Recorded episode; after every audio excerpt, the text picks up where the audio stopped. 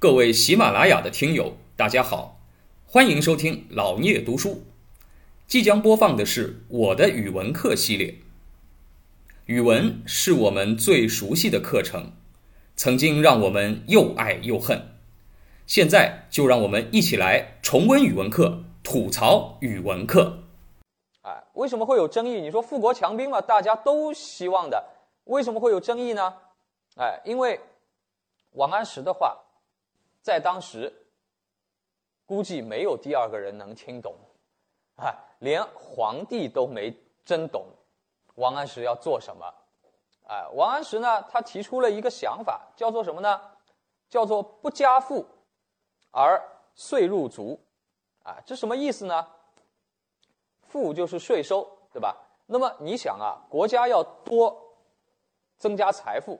要多赚钱，那么国家自己统治阶层又不劳动的，那这钱哪来？那肯定从老百姓的税里来了啊。那么你说我国家要要更有钱，那怎么办呢？最直接的方法就是给老百姓增加税收，但是税收你不能加的太多，加的太多，老百姓连活也活不下去了。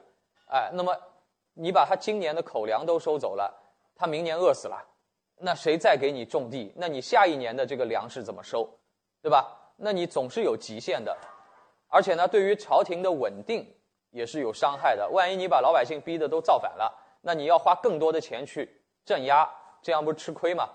哎，那么王安石说呢，不用，咱不加赋，哎，能够让这个每年的国家的税收啊，这个税入啊，啊，能够越来越足，哎，那么皇帝其实也没懂。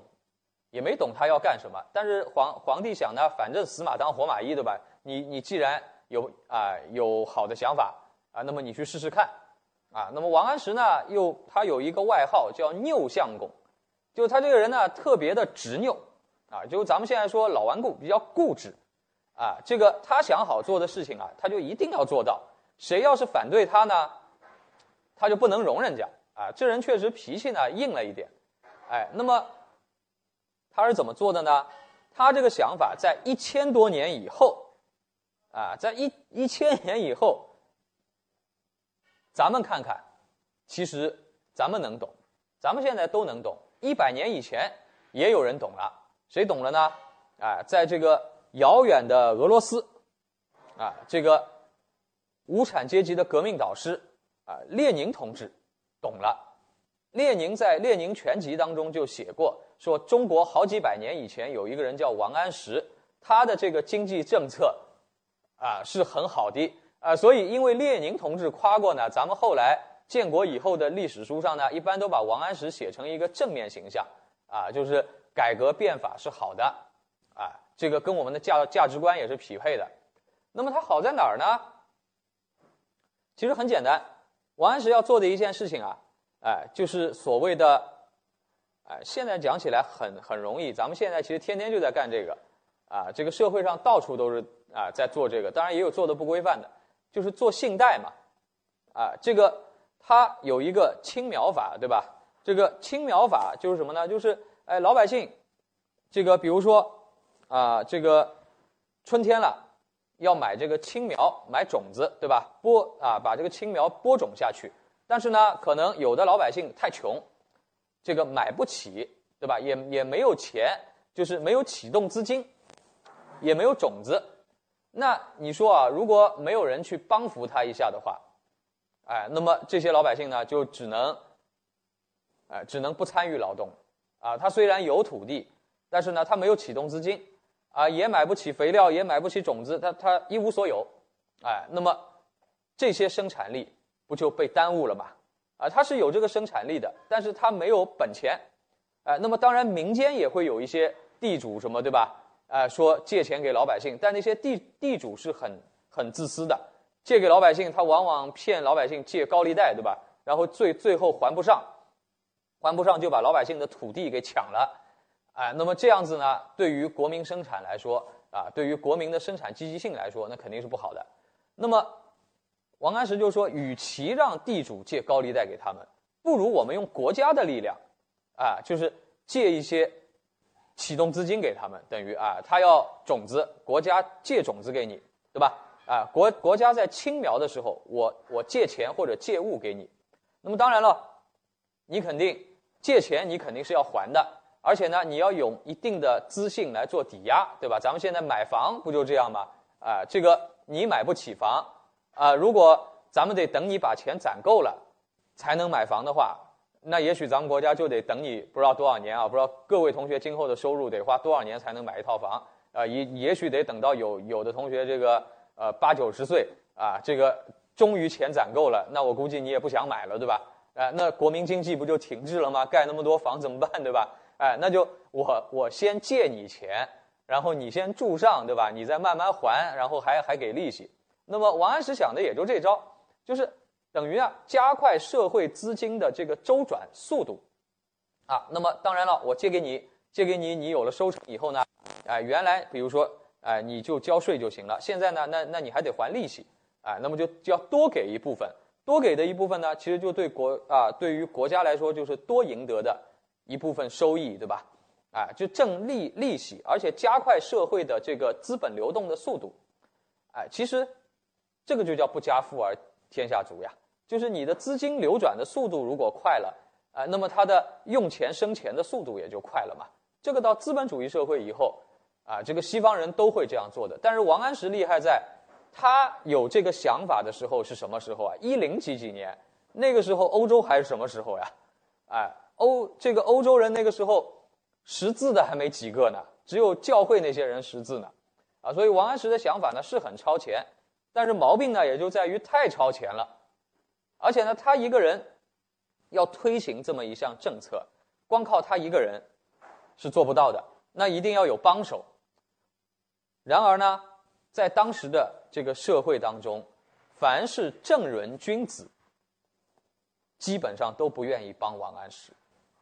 哎，为什么呢？因为当时的人的认知啊，就觉得王安石说的这套东西没有被历史证明过呀，你也没没见别的国家这么干过呀，就是没有潜力啊，觉得王安石是个骗子，就他讲的这些想法就是太超前了，在大家的理解之外，所以呢，老实的人。正直的人反而呢会比较保守，啊，就觉得你这个东西不靠谱，我不能跟着你一起尝试，万一试坏了，误国误民的，哎，你包括苏东坡在内，对吧？包括王安石的好朋友啊，司马光，大历史学家，写《资治通鉴》的，你说这些人智商低吧？当然不低了。司马光、苏东坡这些人当然都非常聪明了，但是呢，他们是属于那个时代的人，他们确实不懂王安石。但是呢，他们是本着为国家负责任的态度，我没法来帮你进行这样的改革。万一你是骗人，你是鬼话呢？那把整个国家都害了。我们宁愿不要变，也不能让你这样乱来、乱折腾。哎，但是王安石的性格呢，又是个非常执拗的人，他又觉得呢，凡是反对我的人，就是就是我的敌人。哎，于是呢，在这个情况下，又有一帮人，这帮人呢，哎。你说他们支持改革的，他们是改革派啊。咱们后来呢，历史书上曾经也表扬过啊，说改革派就是好，对吧？但是你要放在具体的历史环境下看，王安石身边的那些改革派，不能说全是吧，至少十个有八个都不是什么好人。为什么呢？因为这些人通过正规渠道、正人君子的渠道，他们的才华远远不如司马光，不如。苏东坡这么强，对吧？哎，如果通过正规渠道的竞争，这些人永远也没有机会抬头的。